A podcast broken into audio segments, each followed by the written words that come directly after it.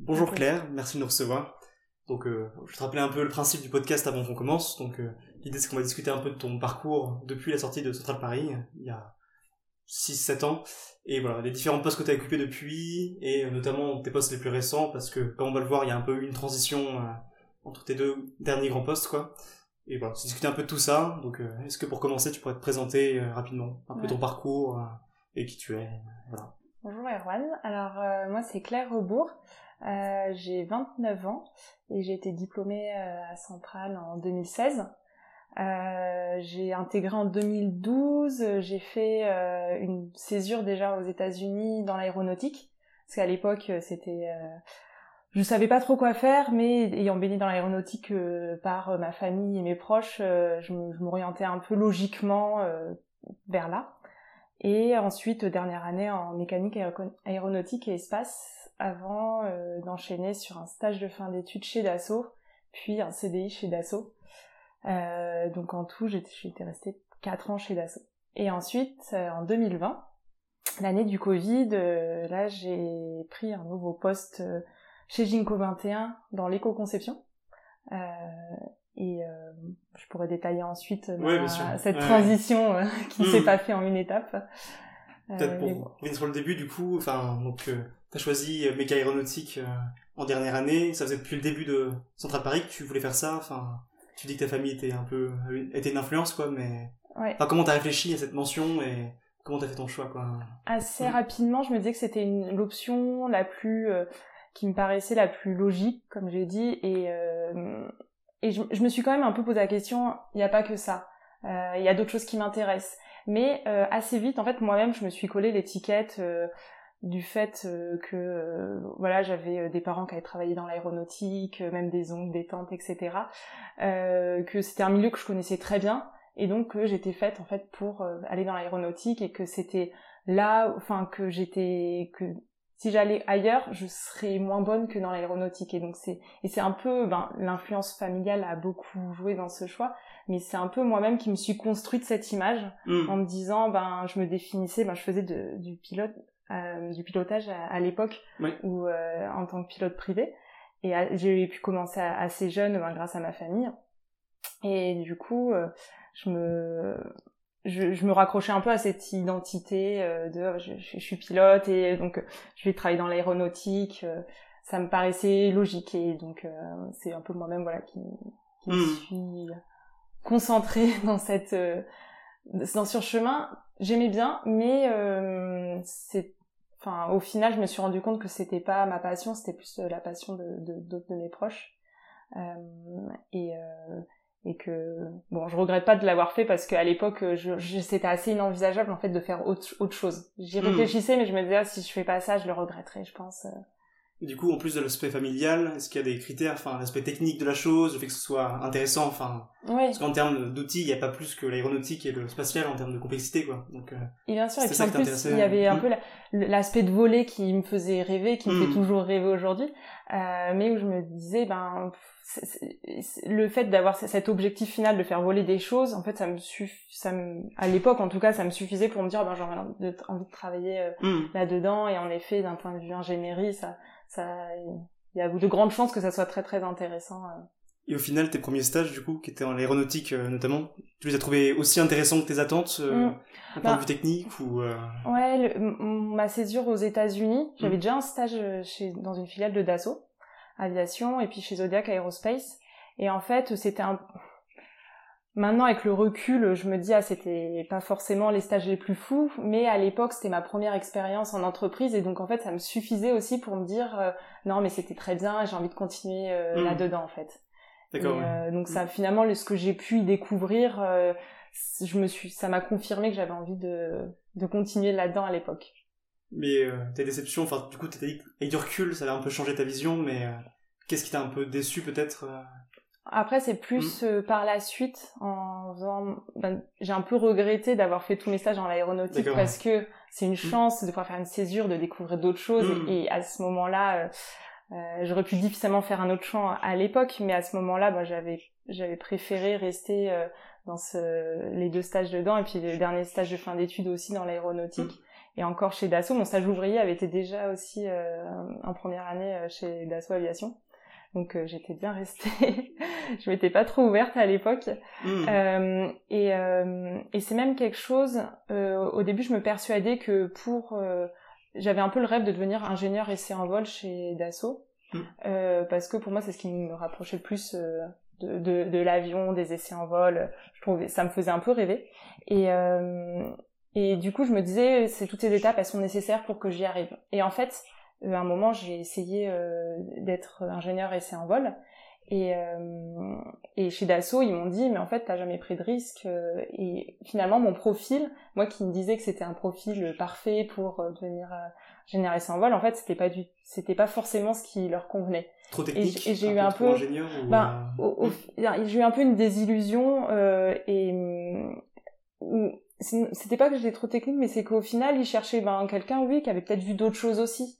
Et, euh, et à l'époque, c'est vrai que sur mon CV, il y avait écrit euh, quasiment que d'assaut et. Euh, Pourquoi d'autres choses Tu penses euh, quand tu dis d'autres choses, c'est d'autres domaines ou... Ben, en, fait, je sais pas si c'est vraiment quelqu'un qui, qui, a vu d'autres domaines, mais c'est que ils avaient l'impression que ça avait été un peu facile pour moi. Et puis mon père, qui travaillait aussi avant chez Dassault Aviation, euh, faisait que euh, aussi euh, ils avaient moi j'avais besoin de prouver aussi que pourquoi j'étais là et ils avaient aussi cette réticence un peu de se dire ah ben, est-ce que enfin est-ce qu'elle a vraiment les, les, capacités si elle est là aujourd'hui voilà Ok, ouais. plusieurs choses.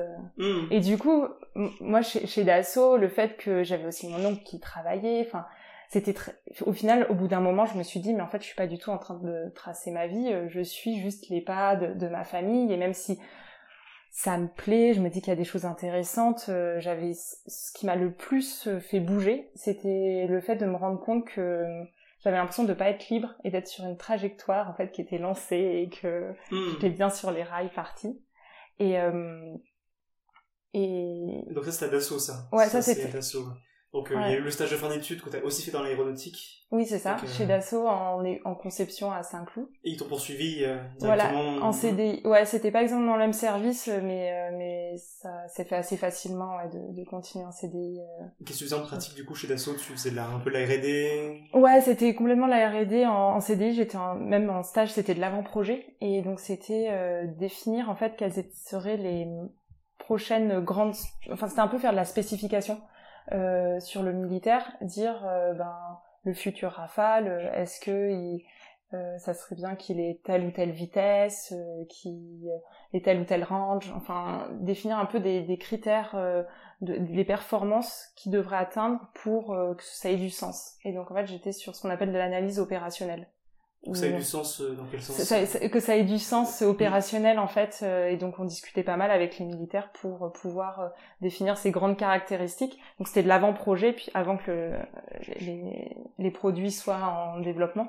Hmm. Euh, et du coup, c'était ben, de la simulation de mission en fait qu'on faisait pour définir sur différents paramètres euh, pouvoir définir ouais est-ce que ça avait plus de sens un avion qui va moins vite mais qui est plus discret ou un avion qui va euh, qui peut emporter plus de missiles mais mais qui, enfin voilà c'était regarder différents compromis et, se dire lequel serait le plus intéressant par rapport à nos simulations mmh.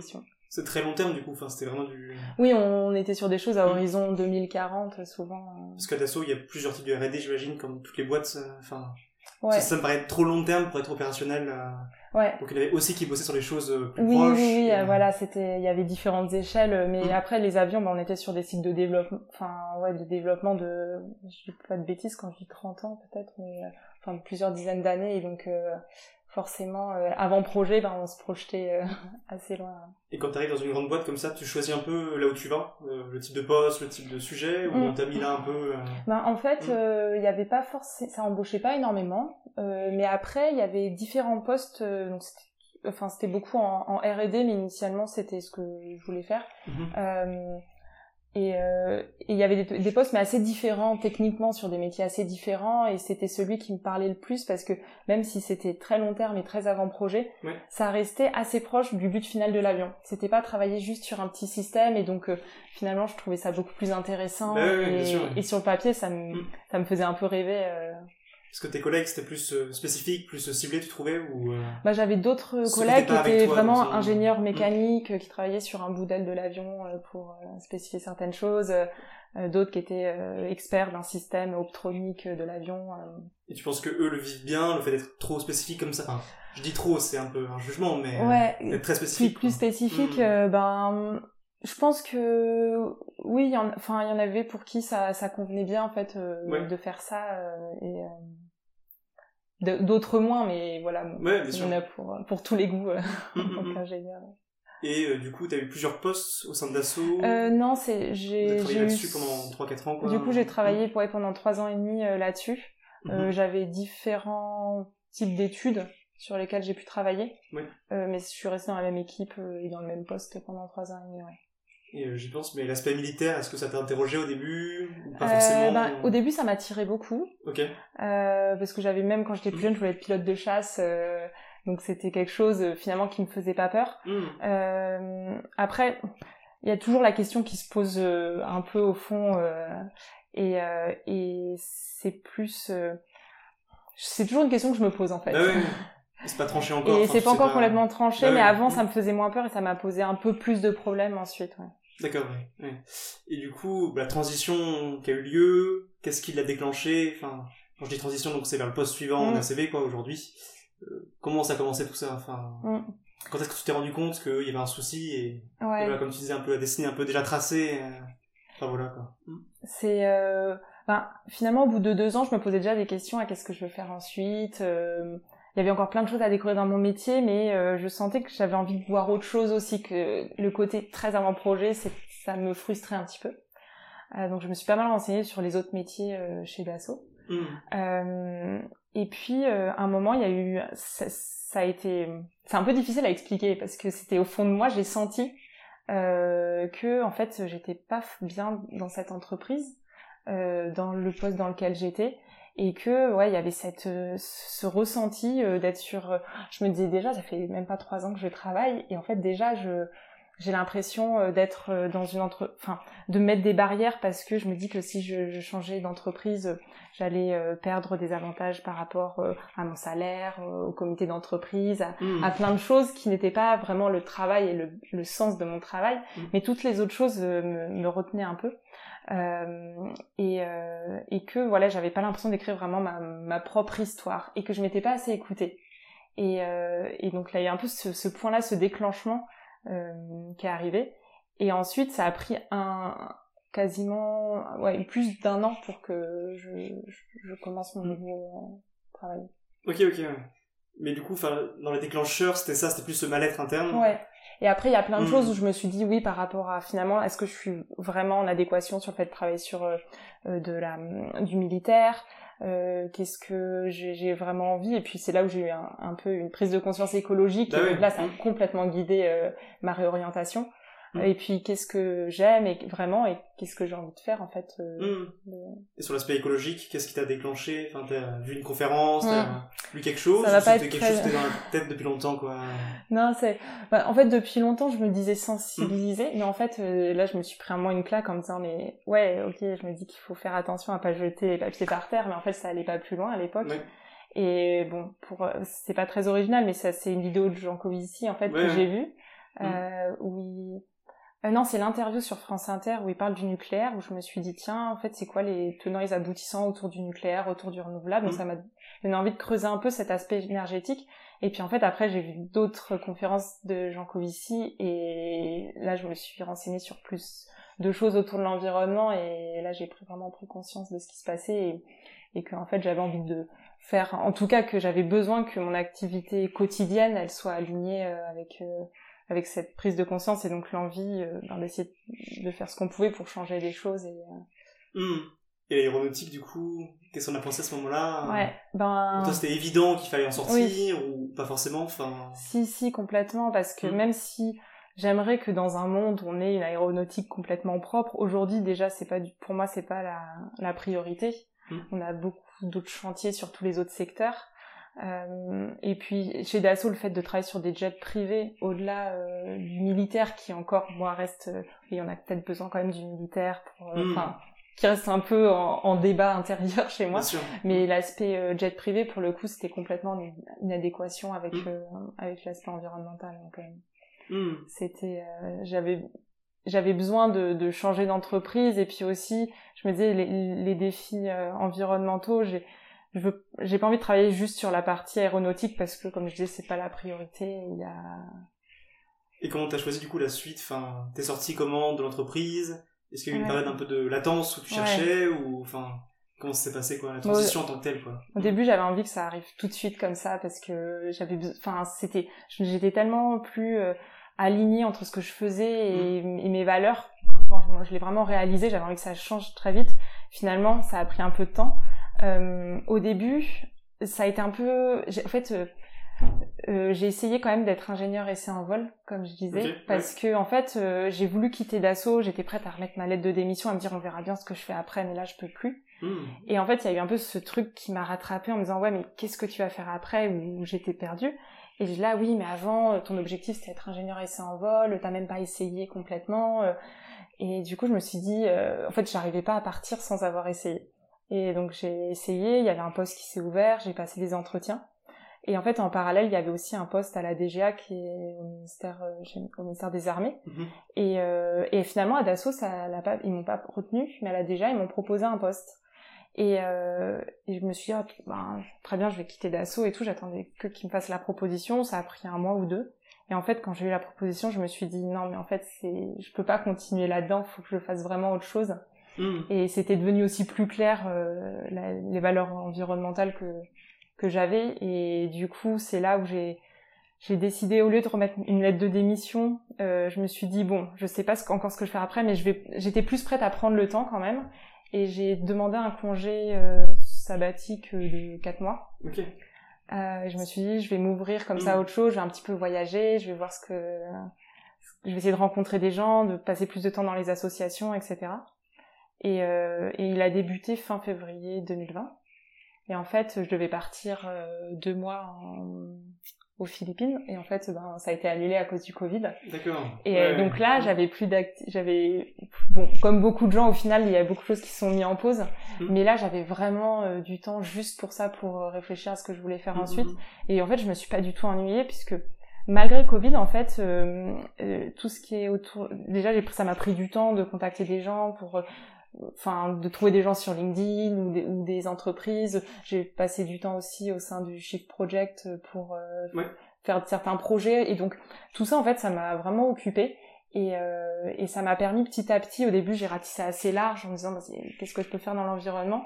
Et au final je me suis orientée vers le conseil en éco-conception et l'analyse de cycle de vie. Mm-hmm. et j'en suis arrivée là parce que j'avais identifié ça comme quelque chose où ça serait plus simple d'apprendre euh, sur le tas, en tout cas dans l'entreprise, mmh. sans passer par l'étape euh, master spé ou voilà euh, refaire des études. Ouais.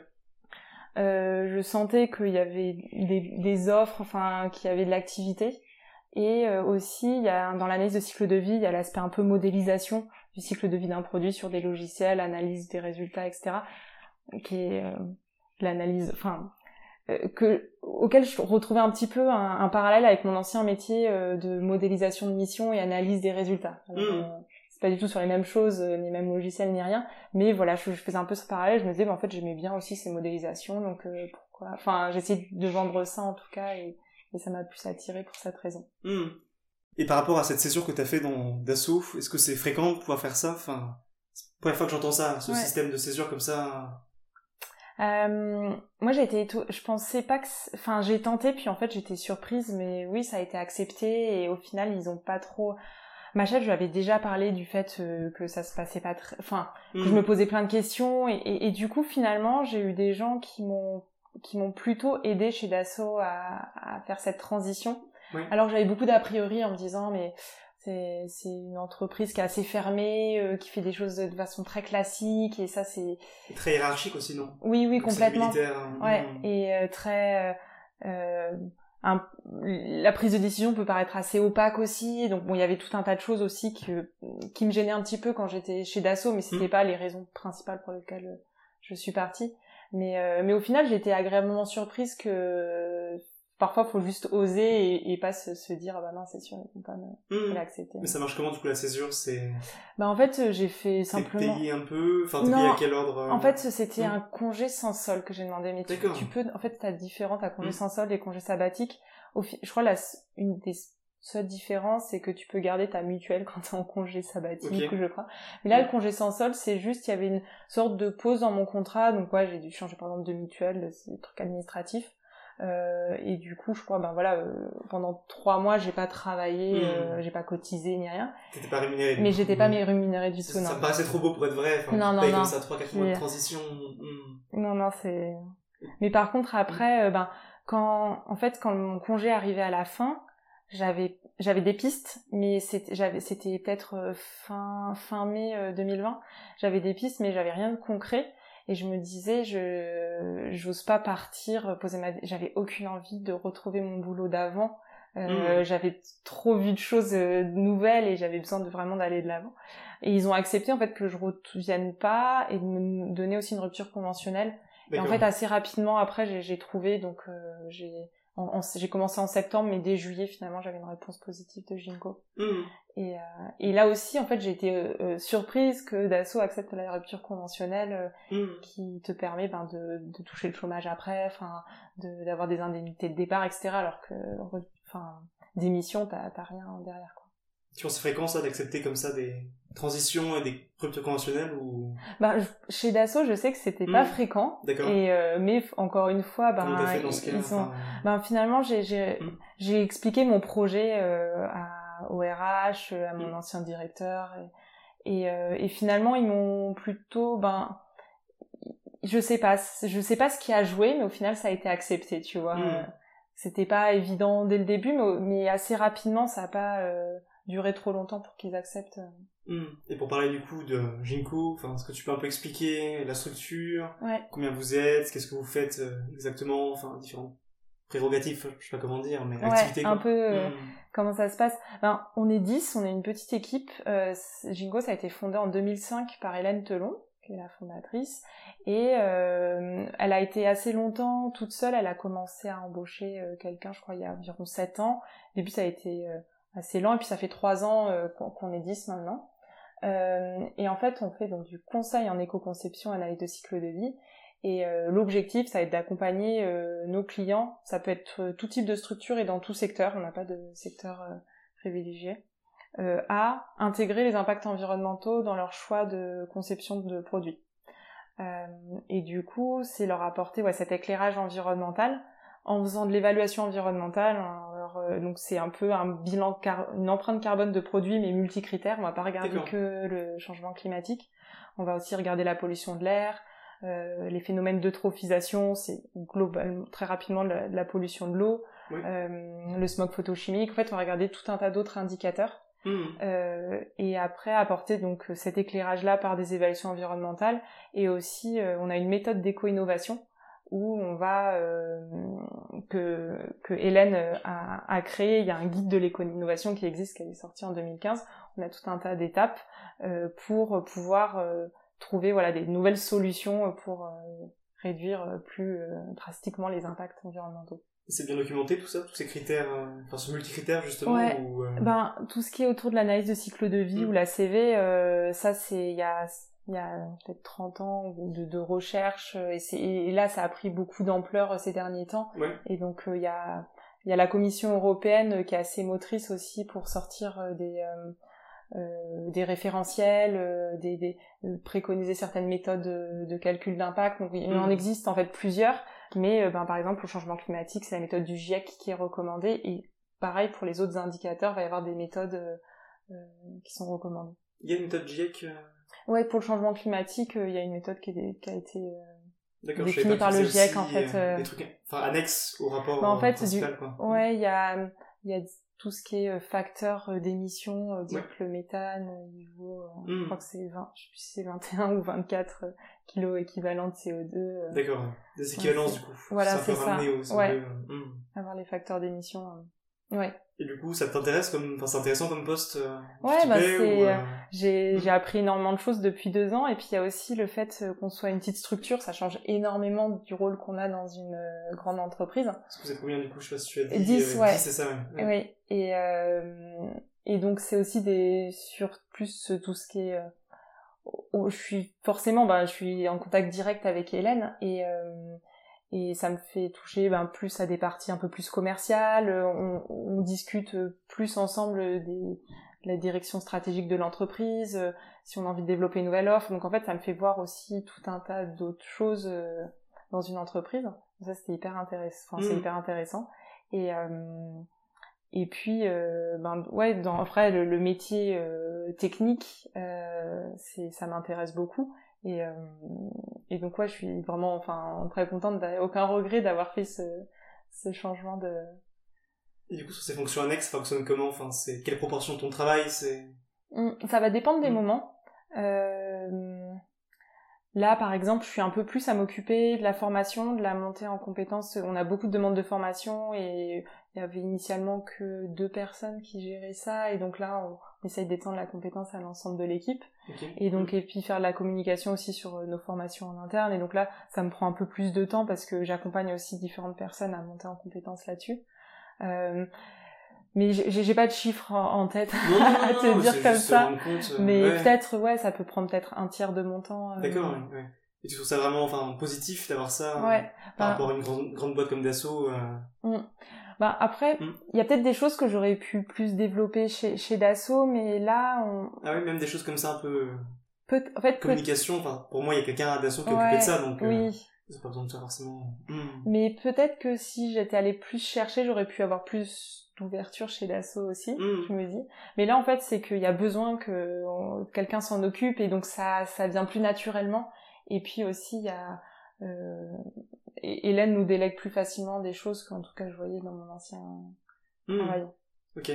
Et qu'est-ce qu'il y aurait d'autre comme euh, différence avec euh, Dassault avant dans le type de poste euh, J'imagine que la rémunération peut-être est- a changé. Je pense que Ouais. c'était un critère pour toi. Est-ce que c'était un critère Euh, bah, je m'étais dit, je m'étais fixé un critère minimal.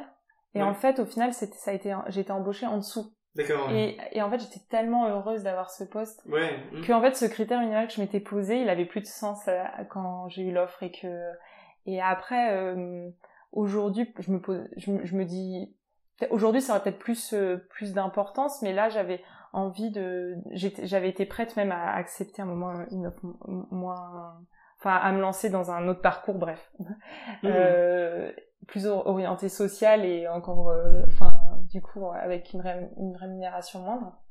Euh, mais euh, mais après c'est quand même un, un critère important mais au final moi je, je m'étais mis avec l'expérience de Dassault un certain seuil Bah et puis au fin et puis en prenant en compte le reste je m'étais dit ben j'ai pas besoin de ça en fait Euh, D'accord, ouais. Tu penses que c'est simple pour tout le monde? Enfin, la question monétaire, je me rends pas compte à quel point elle est importante quand on sort euh, d'école, quoi, mais la question de la question de la rémunération, Oui, justement, parce ouais, que si. on est habitué à faire Ben, un Audi à l'entrée qu'il y aura mm. des salaires importants, quoi. ben, ce qui est plus euh, euh, c'est ce qui, ce qui va être plus euh, comment dire je, je m'en rendais pas compte mais euh, quand je discute avec mes amis il y a quand même toujours un peu une, une logique de dire ah t'es payé combien ouais, bien sûr. même sans te mettre une pression je trouve qu'il y a un peu cette ambiance où tu vois que t'es toujours valorisé quand dans la société on te valorise un peu quand même par rapport à, à ton salaire et à ce que t'as à tes richesses. Mm. et euh, c'est pas même si euh, je me dis non mais moi je suis très bien avec ce que j'ai aujourd'hui Mm. des fois, j'ai quand même, je me sens un peu moins à l'aise, tu vois. Euh, Mm. Et même si mes, mes amis, euh, mon cercle de centrale, ils sont pas du tout à chercher à gagner euh, plus, euh, enfin, il n'y a pas que ça qui, qui importe. Tu, je sens ben, qu'en fait, c'est, ça a quand même une bonne importance. euh. Et tu penses que ça évolue aujourd'hui euh, par rapport à l'argent ou ça n'a pas beaucoup évolué, justement? Parce que ça, ça reste les sujets où ça évolue très peu. euh. Ouais.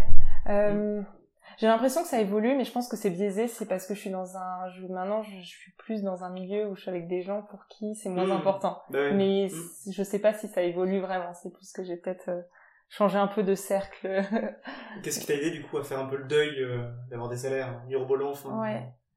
Euh, finalement, c'était une fois que j'ai commencé, j'étais, je trouvais ça trop une chance. euh. Enfin, je trouvais que c'était vraiment une chance qu'on me donne cette possibilité de changer de métier, me faire confiance, alors que ben au final, j'avais pas refait des études pour prouver que j'avais les compétences pour faire ça, etc.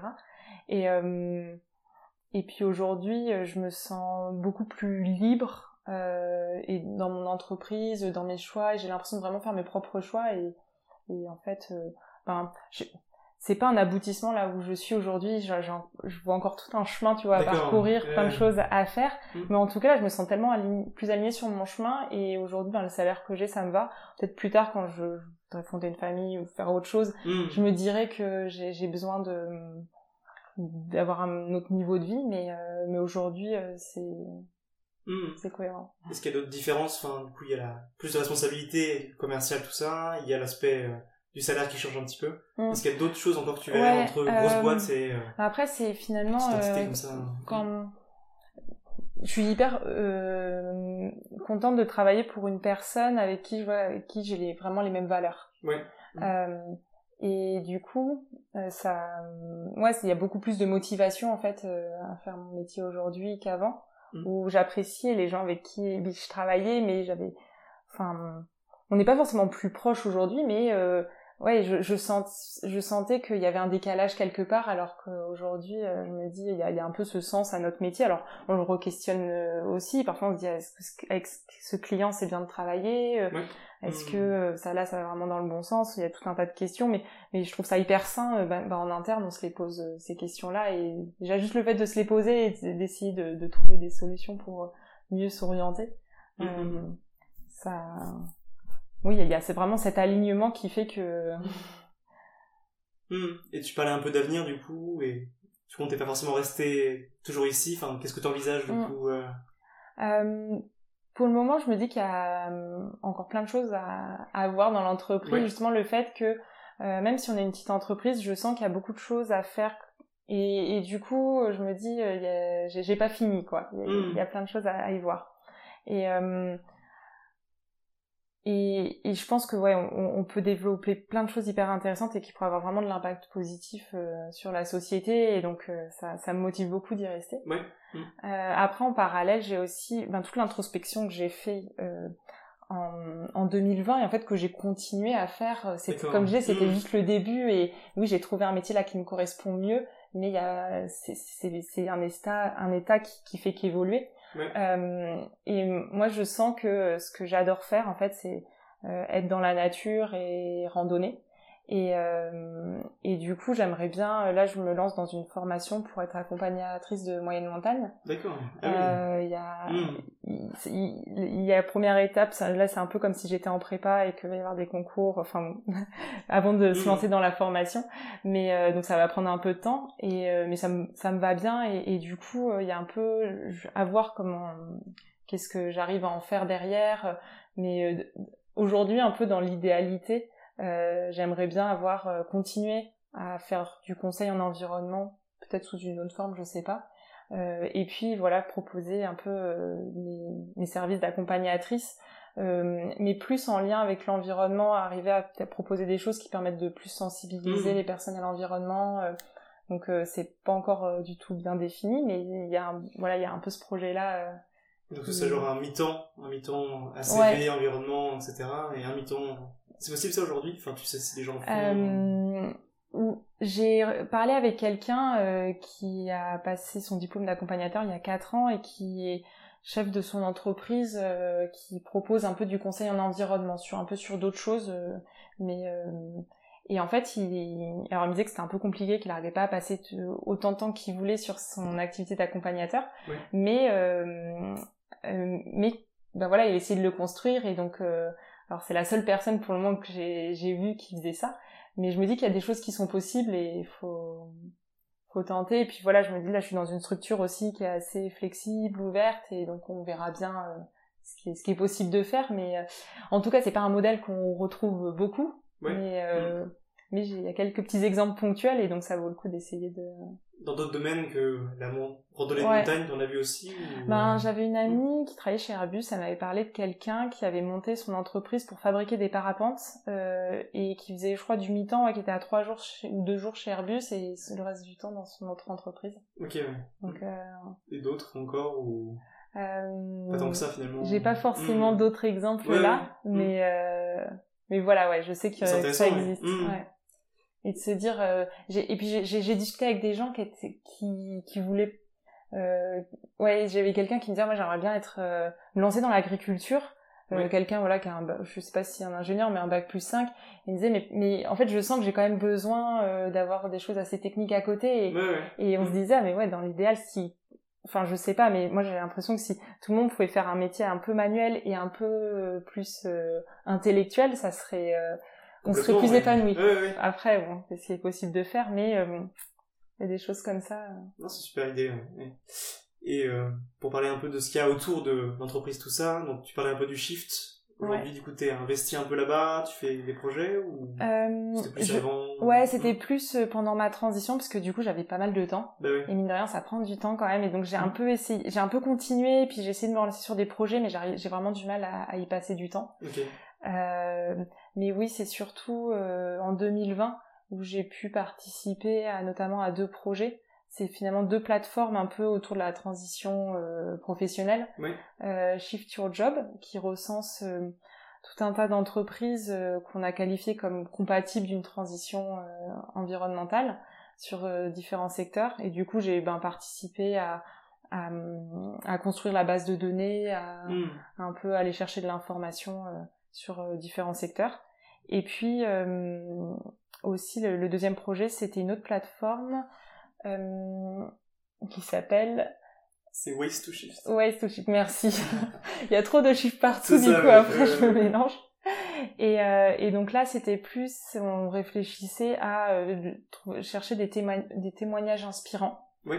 Euh, donc au début, on a regardé sur des témoignages qui existaient. Après, on s'est dit, ah ben, peut-être faire des podcasts. Il y a déjà quelqu'un qui dans notre groupe qui faisait des podcasts, mais pour autre chose. Et donc on disait, ah ben, peut-être faire essayer de faire une base de données de tous tous ces témoignages qu'on arrive à récupérer. Et puis après aussi finalement, on a c'était la publication de de profils de personnes euh, Mm. qui, qui faisaient un métier en lien avec l'environnement euh, et euh, voilà. Et ça aboutit du coup ce projet ou... oui, oui, il y a une plateforme qui existe. euh. Après, moi, j'étais que sur cette partie témoignage. Il y avait aussi une partie plus euh, accompagnement à la transition, mais j'ai pas suivi après euh, ce qui, ce qui en- ce qui en a été. Après, voilà, il y a- la, la- la plateforme est en ligne en tout cas. Hmm. Et sinon, tu fais des fresques à côté? Enfin, t'en as fait un petit peu euh, j'ai fait la fresque du climat. Je l'ai animée en 2020. Euh, et après, là, maintenant, je- cette année, je me suis formée à la fresque de l'économie circulaire. D'accord. Hmm. Et euh, donc je peux l'animer bé- bénévolement et aussi euh, je la, on la propose au sein de Ginkgo 21 pour nos, clients dans les entreprises. Parce que pour moi, l'avait, euh, la fraise du climat, elle, est top euh, pour la prise de conscience euh, autour du changement climatique. Et... Mais pour les solutions... Mais après, on se voilà. disait, ben peut-être pour euh, aller plus, pour nous, ça avait plus de sens par rapport à notre activité vers l'éco-conception, pour Mm. dire ben quel levier actionner pour euh, réduire les impacts. Et donc la, la fraise de l'économie circulaire, elle est plus plus dans cette logique. Ouais. Hmm. Et le fait de faire une fresque, qu'est-ce que ça t'apporte? Enfin, il y a cette satisfaction, j'imagine, de le faire, mais Mm. Il y a quelque chose en plus. Enfin, je sais pas. Ouais, bah c'est bah après euh, clairement les- l'échange humain que t'as Ouais. euh, pendant Mm. cette frais- ces fresques, les les débats que tu peux avoir avec euh, les personnes avec qui tu l'as fait. Mm. Euh, moi, je trouve c'est vraiment bah, un outil, euh, enfin, ouais, un, outil qui, qui est vraiment top pour sensibiliser. Et, Ouais. euh, et puis, enfin, c'est un petit peu un côté ludique aussi, donc euh, c'est, ça peut être plus amusant que parfois faire des tableaux Excel euh, par ailleurs. Bah, ouais. Euh, et, euh, et là, ouais, ben, je parlais des formations qu'on fait euh, plus largement au, au sein de Finco 21, et puis c'est aussi quelque chose à- où avant, j'étais un peu terrorisée sur le fait de faire des formations, surtout je me disais, Ah, là, ça fait euh, un an et demi que je fais mon métier, euh, Ouais. quelle crédibilité j'ai à faire ça Et puis en fait, ben, en face de moi, j'ai des gens qui en connaissent moins que moi, et, et puis euh, j'ai eu des retours super positifs. En fait, c'est hyper gratifiant quand, quand t'as vraiment un échange, euh, je trouve ça Hmm. Tu vois un peu plus l'impact que t'as que parfois bah, on fait des rapports et puis on se demande euh, Bien sûr. Ouais, ouais. Ok, super. Peut-être pour conclure, est-ce que tu aurais un conseil euh, donc, euh, Par exemple, notamment ceux qui se posent des questions, qui sont encore en école d'ingénieur, Ouais. pas forcément de mention, ou alors qui ont une mention aéronautique, ou qui ont... Enfin, je sais pas, avec ton parcours, est-ce qu'il y a des Ouais. choses euh, que tu aurais aimé savoir à Hmm. l'époque, quoi? Mm. Ben, je- moi je dirais euh, vraiment s'écouter et en fait maintenant je suis convaincue que si euh, on veut avoir euh, le, un impact le plus positif possible sur notre planète euh, au niveau soci- sociétal aussi c'est être complètement en adéquation avec ce qu'on fait et ce qu'on aime. Et c'est là où on aura le plus d'énergie en fait pour pour faire des choses. Et donc c'est c'est ça qui compte le, plus pour moi. Mmh. et et après pas prendre le temps aussi. Au final pense que si j'étais pas passée par ces étapes-là, euh, j'en serais pas là où je serais aujourd'hui, et, hmm. et j'aurais peut-être toujours ce regret de pas avoir fait de l'aéronautique, peut-être. Hein, si j'avais fait à partir sur voilà, et, et, et, hmm. pas se mettre, euh, on se met très très vite. Euh, en tout cas, moi, je me suis mis très très vite plein de barrières en me disant bah, non, maintenant je suis là, j'ai une étiquette, et je suis comme ça. Et puis je me, je me suis aussi beaucoup définie. On se dit souvent réfléchissez à vos trois qualités, trois défauts, et donc on, se colle nous-mêmes parfois beaucoup beaucoup d'étiquettes et mm. pas hésiter à les remettre en question à se dire ah mais là je pense que je suis trop timide pour faire ça mais est-ce que c'est enfin mm. c'est moi qui me cache derrière ça et donc euh, pas ouais pas se mettre des, des, barrières euh, trop facilement enfin en tout cas euh, essayer de les déconstruire. Ok bah super. Merci Claire et à la prochaine. Merci beaucoup